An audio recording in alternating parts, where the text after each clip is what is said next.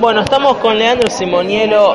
Leandro, muy buenos días. Buenos días, ¿cómo te va? Bueno, Leandro, eh, se acaba de presentar lo que es eh, la presentación del diario de Ana Frank, que van a haber capacitadores aquí en nuestra localidad.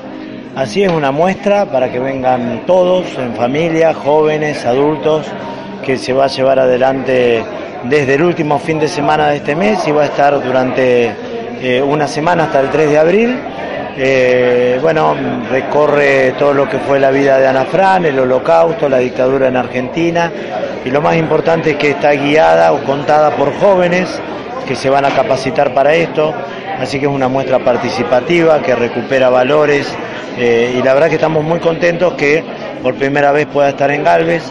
Yo vengo de la ciudad de Santa Fe, donde ya la hemos llevado cinco veces y, la verdad que hemos tenido muchísimas satisfacciones. ¿Esta muestra ha recorrido toda la provincia? En realidad varias ciudades, eh, estuvo en Firmat, estuvo en Rafaela, estuvo en Reconquista, estuvo en Santa Fe, ahora en Galvez y va a estar en Sunchales. Eh, así que bueno, eh, estamos tratando de llevarla donde podamos, en una muestra que fue pensada en Ámsterdam, en la Fundación Ana Frank y ejecutada por el Centro Ana Frank Argentina que queda en Buenos Aires. Bueno, en el video observábamos a jóvenes que fueron capacitados donde quedaron impactados sobre la historia de Ana Frank, cómo una niña de 13 años pudo escribir, digamos, semejante diario, tener semejante pensamiento, ¿no? Sí, sí, sí, ella escribió, inclusive escribió sobre su vida, sobre sus sueños, sobre lo que estaba pasando, sus cosas íntimas.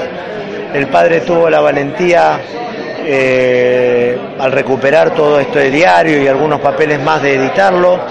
Se imprimió y se editó en más de 80 idiomas en todos los países del mundo y es uno de los libros más famosos del diario de Ana Frank.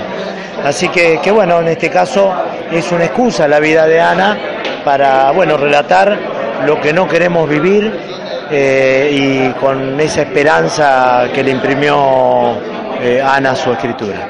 muchísimas gracias. Bueno, gracias a ustedes. Bueno, ahí pasaba Leandro Simonielo por poner